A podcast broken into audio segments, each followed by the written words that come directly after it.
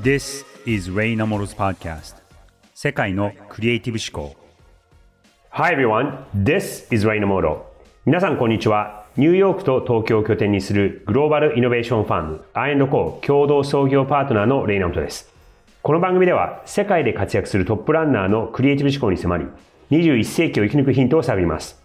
今回は新コーナー Ask Me Anything をこの番組のプロデューサー竹村幸子さんと一緒にお届けします。はい、レイさんよろしくお願いします。これまでもですね、オープンメンタリングというコーナーで、リスナーからのご質問にレイさんが直接答えていたんですが、この Ask Me Anything 何が違うんですか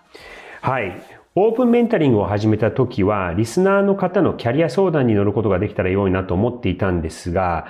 やってみたら意外とキャリア以外の相談も多くて、もうちょっと幅広くキャリアだけではなくて、例えばそのデザインのことだったりとか、あと仕事の今後の方向だったりとか、業界の動き方など、そういうふうにちょっとあの幅を広くしようと思いました。はい、そうですね。なんかもちろんキャリアの相談っていうのも皆さんしていただくんですけれども、結構時間術とかデザイン業界今後どうなっていくんでしょうみたいな大きな質問とかこれまでも来ていますよね。そうですね。あと、あの、イベントをこの間やってみて、そういうところでも、もちろんそのキャリアの質問とか、今後仕事をどうしたらいいかっていうこともあるんですけども、やっぱり皆さんいろんなことに興味があるんだなっていうのと、あとやっぱりそのやっぱりクリエイティビティだったりとかテクノロジーっていうことは、あの、仕事だけではないところでもいろんな影響があると思うので、はい。あの、Ask Me Anything という形で、皆さんとの交流をもっともっと深まりたいなと思ったのが、名前の変化の背景です。では早速今回の Ask Me Anything いきたいと思います。どんな質問来てますか？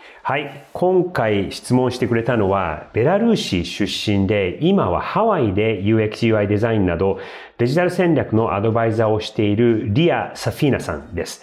リアさんは大学卒業後ヨーロッパからアメリカに渡米をしてニューヨークでプロダクトデザインの仕事をされてきました。はい。実はですね、契約社員として数ヶ月だけで短い時間ではあったんですが、僕の会社で働いていてくれたことがあって、それは2018年とか19年ぐらいだったんですけども、その後、ニューヨークを離れて世界放浪の旅に出たそうなんですが、ハワイに行って、で、ハワイに行ったらパンデミックになってしまって、結局そこからずっともう3年ぐらいハワイをベースにして働いているという、そんなデザイナーの方です。はい。そして今回はもっと活躍するにはどう自分をブランディングすればいいかというさらにキャリアをステップアップするためのご相談です。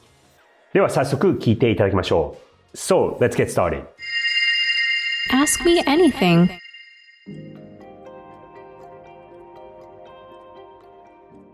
So, to get into the conversation, if you can just give a, a quick background about you and what you've done, and then you know you sent us your question via email, but wanted to have you uh, talk to us about the question that you wanted to discuss.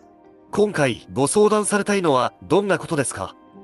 The question that um, I sent you, and personal branding, but more specifically, how you show up um, in the public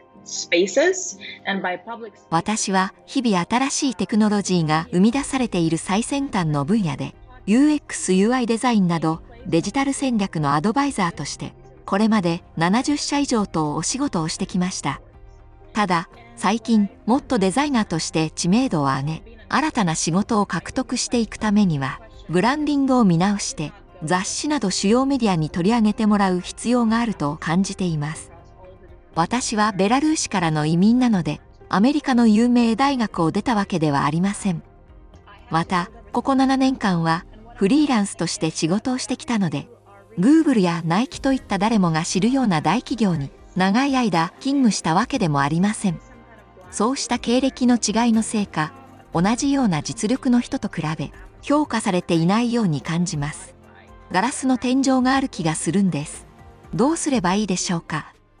That's a really complicated question. Number one, the game has changed in the past 10 years drastically. Um, and number two, sudden leap of AI is going, like the next 10 years, I think will be drastically different and even more different. パーソナルブランディングということで言えば、3つのポイントを意識して考えるのが良いと思います。1つ目は、SNS によって10年前とは大きく状況が変わっていること。2つ目は、これから先の10年も AI など新しいテクノロジーによって状況が大きく変わること。3つ目は雑誌など主要メディアに取り上げられることが昔ほど重要ではなくなっているということ。一つ目の時代の変化の例は YouTuber です。人気 YouTuber の動画の方がテレビ番組よりも見られるようになるなんて10年前はとても考えられませんでしたよね。昔はできなかったようなブランディングが今はできるようになっているんです。そして二つ目。この先10年については生成系 AI の進歩を考えるとデザイナーの競争が今後一段と激しさを増すことは明らかです。こうした時代の変化から3つ目に挙げたように雑誌など主要メディアで紹介されることの重要性はどんどん下がっていくと思います。SNS に関しても Facebook、Instagram、TikTok と次々に新しいものが出てくる中でみんなあれこれうまく使いこなそうとしていますが僕はそれは違うんじゃないかって感じていて自分に合ったプラットフォームで数は多くなくてもついてきてくれる人がいれば十分に仕事として成り立っていく時代だって思うんです。大事なのはフォロワーの数や主要メディアに頼った知名度のアップではないのではないでしょうか。Um, social media is great for a very particular audience. And I feel like when your audience is companies, still traditional Mhm. outlets such as Forbes or Business Insider or Wired are highly relevant even Mhm. right now. So with that in 人に何かを教えるとか、クライアントが個人の場合は、SNS はとても相性が良いプラットフォームだと思います。ただ、私のように大企業と仕事をしたいと考えている場合、今でも雑誌のような主要メディアが影響力を持っているのではないかと思うんです。最近、特に自分の知名度が低いことによって、とても嫌な経験をしました。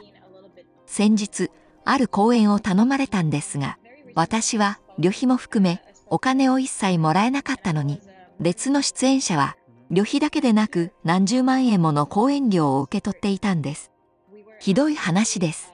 私とその出演者に違いがあるとすれば、肩書きに大企業の名前が入っているかどうかだけでした。この経験からも知名度を上げる必要性を痛感しています。the the world is not is not a fair place. You have to, I think, build something that you become known for. Like I think you have to be known for what you do and what you make if you're a designer, or what you write or what have you. And 酷なことを言うようですが、世の中平等ではありませんから仕方ありません。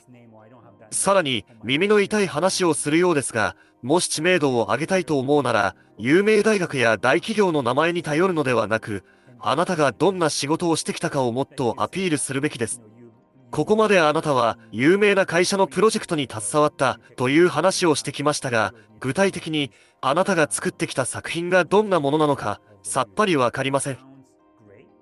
So here comes the second part of the thing that I'm trying to overcome with more visibility. So many, I would probably say half of Hmm. all the work that I've done is extremely protected by NDAs. So それに関しては、なかなか人に作品を見せられないという難点があります。私の仕事は最先端のテクノロジーに関わることなので、秘密保持契約を結んでいる場合が多いんです。the fact that you are not able to present, visually present the work is um, a disadvantage. As a designer, we make visible things.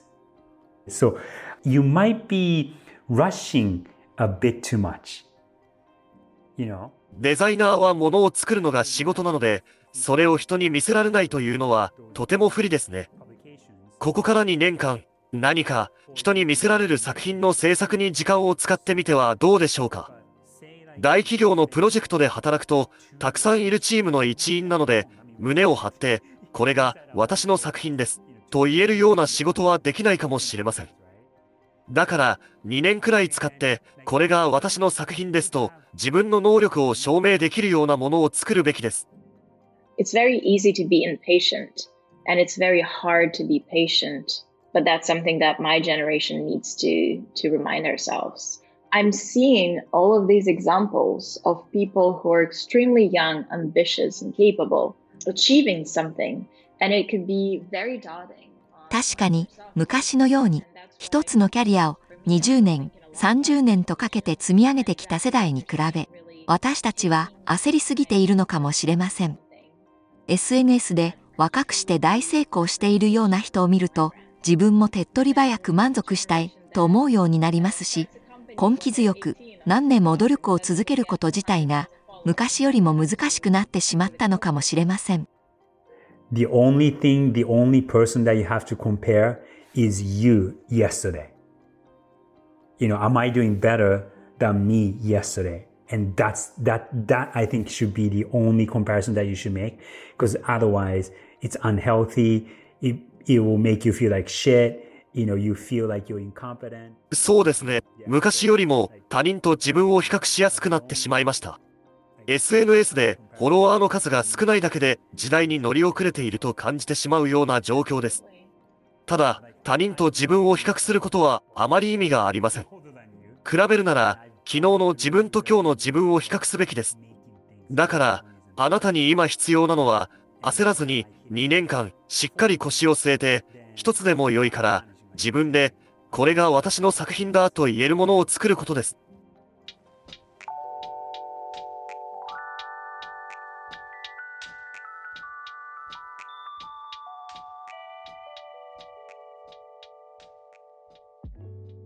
ここまでお送りしてきました、レイナモトの世界のクリエイティブ思考。今回はリスナーの質問に広く答える新コーナー、Ask Me Anything をお送りしました。はい。私自身ですね、リアさんのお話を聞いて、いやー、ベラルーシから移民としてアメリカに来てデザイン業界で女性が働く上で、ああ、こういうことを感じるのか、なんて、ハッとさせられる部分っていうのも結構あって、うんやっぱりそうだよな、未来への不安とか焦りってあるよなっていうふうになんかすごくリアルに感じたんですよね。はいはいはい。あの、レイさんもですね、日本からアメリカに行ったという意味では移民ですけど、移民としてアメリカのデザイン業界で長年お仕事をされてきて、どんな風に感じましたか？そうですね。あの、特にその大学を卒業して、えー社会人になったあ時、20代のことなんですけども、まず現実問題として、ビザがないとアメリカに入れないっていう、すごく切実な、すごく現実的な問題があるんですね。いやーありますよね。で、ビザっていうのは、その大学の場合は学生としてのビザがあるんですけど、社会人になると会社にえースポンサーをしていただかなきゃいけないんですね。うん別にそれはお金を出してもらうってことではないんで、まあお金を出してもらう場合もあるんですけども、えっと、会社が承認をして、で、この人をこういう理由でアメリカ人は雇えないからこの人じゃなきゃいけないから、えー雇うんですよっていう結構めんどくさい作業を会社側にお願いしなきゃいけないんですよ。うんで、それをやってくれるっていうところが、実は意外と多くなくて、うんで、特にその、例えばそのテック企業とかだと、まずまあ巨大ですし、お金もありますし、あと、アジアとかからの移民の方で、やっぱり技術の高い方を求めるっていう場合で、そういう理由で雇う場合が多いんですけど、デザインとかクリエイティブの業界になると、その、この技術がなきゃいけないっていうことで、ちょっと曖昧になるんですよね。確かに。うんそうそうそうそう。うん。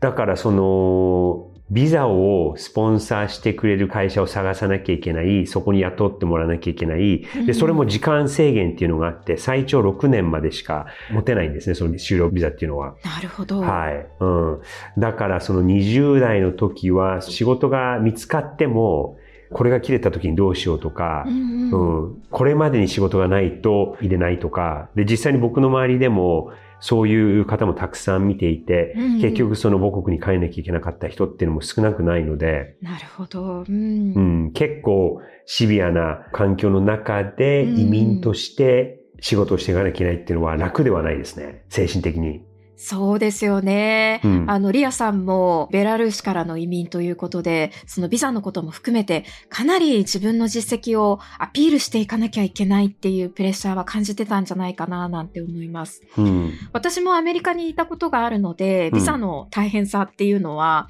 あの、個人の経験としても体験してるんですけど、うん。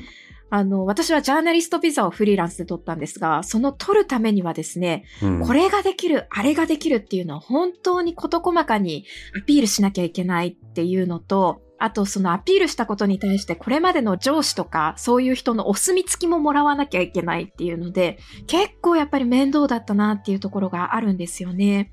日本にいた時は自分の実力をアピールしなきゃアピールしなきゃっていうプレッシャーってあんまりなくて、うん。まあ日本って結構謙遜を美徳とするカルチャーもあるし、うん。そこまで声を大にして、私これができますみたいなことを言わなくてもですね、なんとなくこう、これまで働いた会社の名前とかで、うん。実力を予想してくれるというか、そうした感覚があったんですけど、アメリカではね、そんな謙遜の美徳とか言ってる場合じゃないですし、暗黙の了解とかも通用しないので、うんやっぱりこう、自分の力を認めてもらわなきゃいけないプレッシャーとか、すごい感じましたね。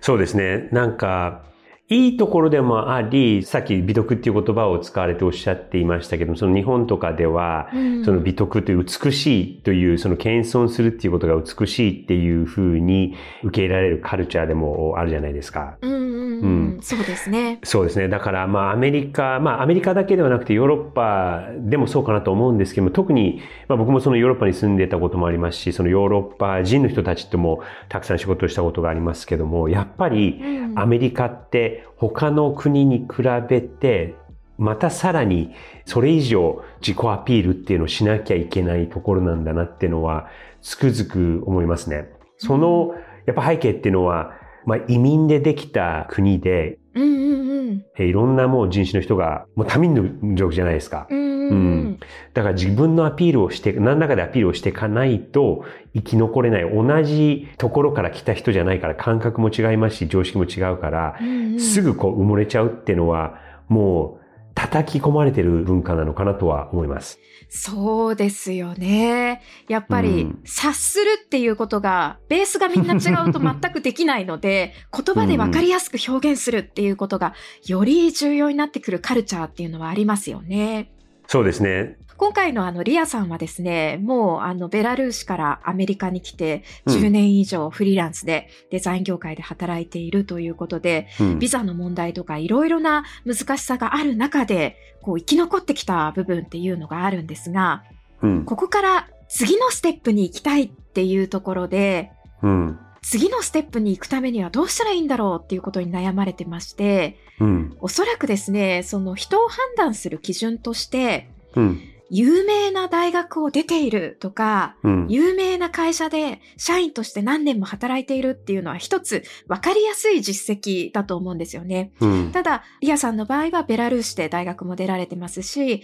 あの、アメリカに来てからもフリーランスということで、こう、一つの会社に長く所属するっていうような働き方をされてきていないと。うんなので、、ちょっと自信が持てなかったりとか、うんそれが理由で、まあ、同じとして同じようなキャリアを持っていても、有名大学を出て、長年有名な会社に勤めている人に比べたらあまり評価されていないというようなうんことを感じてらっしゃるということだったんですが、うん。なんか私それすごい移民っていうところを考えなくても、うん。ああ、なんかそういうのって、たとえ日本国内だけでも、やっぱり分かりやすいところで判断されちゃうっていうのはあるんじゃないかな、なんてちょっと共感したんですけど、レイさんどう思いますか？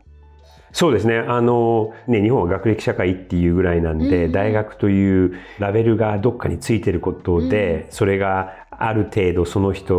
の今後のその線路のうん。あり方とかを決めちゃう部分は良くも悪くもあるのは、それはなかなか避けて通れない道なのかなとは、うんあの、思うんですね。で、これまあ、彼女の話の中にも出てきましたけども、彼女にとっては正直聞きやすい言葉ではなかったかも、まあ、会話の中でも言いましたけども、なかったのかもしれないんですが、ちょっとその表面的なところにすごく囚われすぎちゃってるなっていうのは感じましたね。で、ソーシャルメディアとか、そのオンラインになる、そういう時代になる前から、そういう大学とか就職先のどういう企業が働いてるかっていう、うん。まあ履歴書にね、こういろいろこう名前が書いてあって、えーそれがどういう影響を及ぼすかっていうのは、仕方がないところで、その社会の仕組みとして、しきたりとして、なかなか変えられないところではあると思うんですよね。うんうん。で、じゃあどういう仕事をやってるんですかっていうことをこういろいろ掘り詰めて聞くと、うん。あの、トヨタの仕事をやってるとか、この Google の仕事をやってるとか、ナイキの仕事をやってるとかっていうのはあおっしゃっていたんですが、企業のその秘密情報の契約として NDA というのがあのうんあるんですけども、それはその秘密を外に出さないっていう契約を、を大体、まあほとんどの場合交わすんですね。っていうかほとんど、まあほぼ100%その企業だったりとか、まあ契約社員としてもそういう契約に従わなきゃいけないところがあるので、えー外に出せないことばっかなんで、その証拠が見せられないっていうふうに言ってたじゃないですか。うんで、それはそれでまあわかるんですけど、うん。でもやっぱりその目に見えるものとかわかりやすいものがどっかにないと、うん。いくらそのトヨタで働きましたって言っても、やっぱりその、例えばね、トヨタの社長とかレベルでじゃないと、うん。名前だけではなかなか、うんうん。企業の名前だけではうん。どっかに呼んでもらって、はい、じゃあスピーチしてくださいって言われるわけでもないっていうのが現実なので、うんそこにちょっとちゃんと目を向けて、えー頑張って1年半とか2年間ぐらい、そのちゃんと外に出せるものを地道に作った方がいいっていうふうにはアドバイスしたので、結構そこが、なんていうんですかね、その、ちょっと近道しようとしすぎちゃってるのかなっていうのは正直思いましたね。うーんいやーでもあの例えばあのご本人もおっしゃってましたけどまああのやってきたことがもう10年とか20年とか30年とかあるわけだから、うんうんうん。実力はあるというふうに自分で思っている部分があって、あとはじゃあ評価されないのはやっぱりこうブランディングとか外への見せ方アピールが下手なんじゃないかって思っちゃうのもすごいあの理解できるなっていう部分と、うん。レイさんはやっぱり何を作ってきたのかっていうところをデザイナーとして見せる必要があるから、そのお金とか名声とか知名度みたいなことにこだわりすぎない方がいいっていうお話されてましたけど、うん。一方で私たちやっぱり資本主義の世の中に生きているので、うん。どうしても気になっちゃうっていう部分もあると思うんですよね。そうですね。あの、ちょうど今、僕が考えてるトピックの一つでもあって、うんなんか、ここ特に5年ぐらい、まあ、いわゆるインフルエンサーという言葉でくくってしまうのが、あの、正しいかちょっとわからないんですが、うん。えアメリカですと、その LinkedIn というプロフェッショナル向けのソーシャルメディアがあるんですが、はい。そこでその何万人とか10万人、20万人とかフォロワーを持ってる人たちがいて、はい。で、こういうふうにすると人が集まってきて自分のオーディエンスを持てるよみたいなことうんうんをうん。アドバイスしてる人がすっごく多いんですね。おー時代ですね。そうですね。で、それはそれで全然間違ったことではないんですけど、うんすごく、あの、これ日本語英語に関わらず、うんえっ、と、英語でも方法論に偏っちゃってるんですね。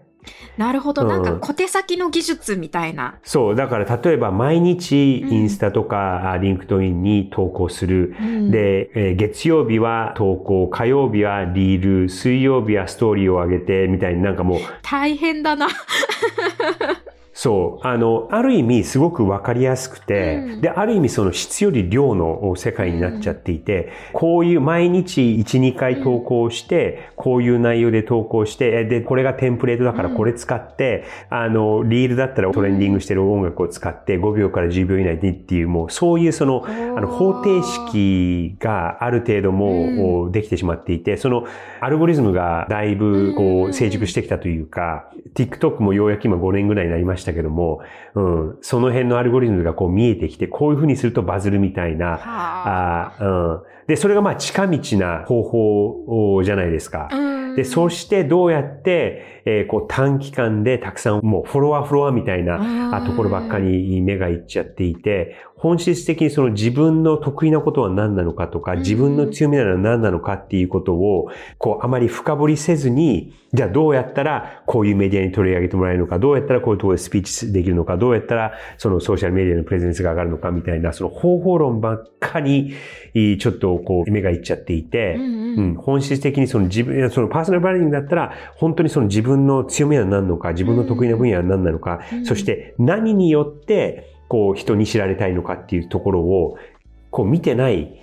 方たちが多いんじゃないかなっていうのはあ多くて。で、それってその30代、40代になるとさらに結構こう、シビア、シビアというか、うん。あ大切な問題で、うんうんうんその、リアさんみたいに、まあ、あの、た多分彼女30代だと思うんですけども、うんえ30代とか40代になると、もうある程度、こう、キャリアを積んできて、で、またその下積みをしたくないみたいな、あの、自信だったりとかあるじゃないですか。うんうん。でも、今我々その30代とか40代の人たちが今、今のこの世界って、我々がその21歳、22歳の時の世界と全然違って、確かに。同じ方程式は通用しないし、うんで、あと、こう、今まで積み上げてきたこともほとんどもうゼロベースに考えた方がいいんじゃないかなっていうのは、あうんの、これ自分への教訓も含めて、うんあまりその過去の、あの、名声とかに頼ってもほとんど意味がないっていうのは、うん結構強く感じますね。いや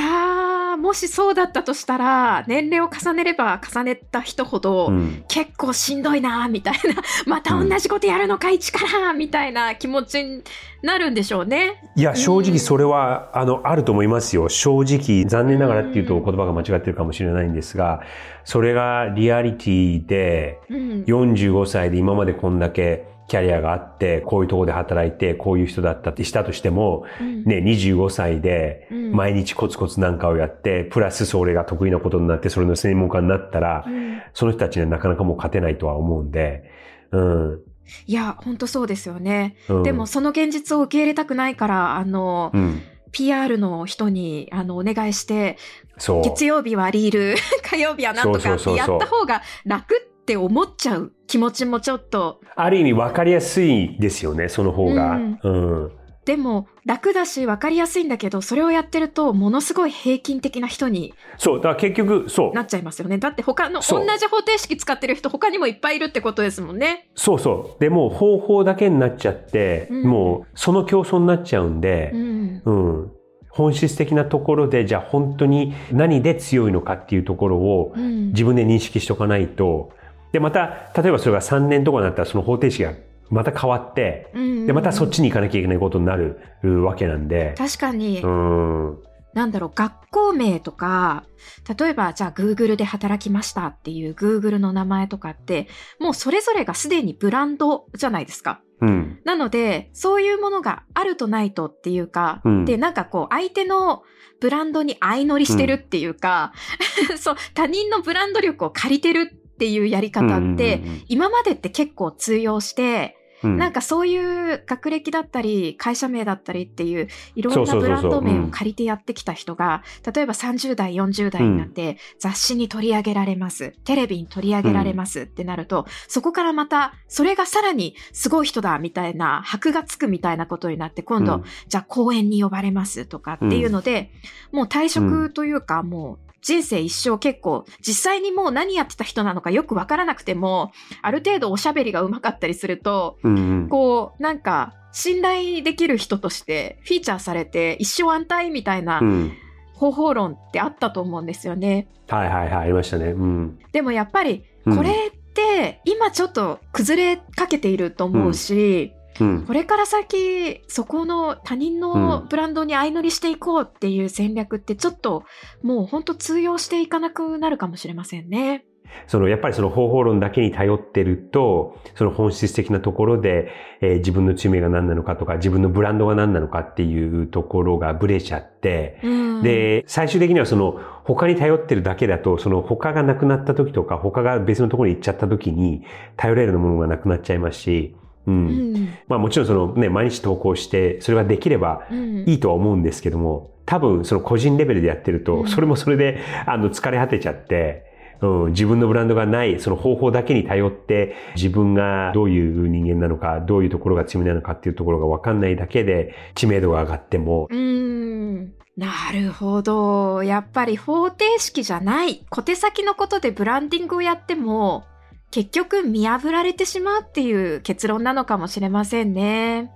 そうですね。だから、リアさんに対してのアドバイスも、ここで働いてたからとか、ここの仕事をしたからっていう表面的なラベルだけではなくて、本質的に本当にその自分の強みが何なのか、そして自分の持ってるものが、こうちゃんと目に見える形で、皆さんがこう分かってくれる形で、ちゃんと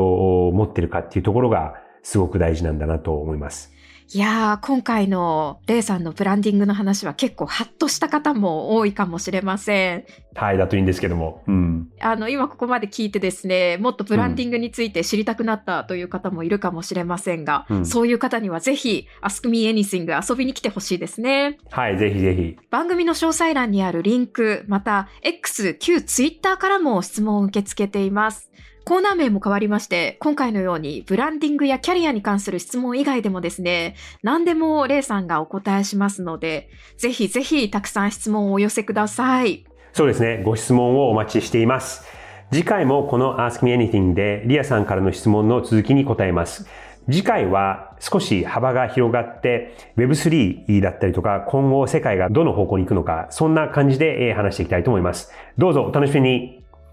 世界のクリエイティブ思考。お相手はレイナモトと竹村ゆき子でした。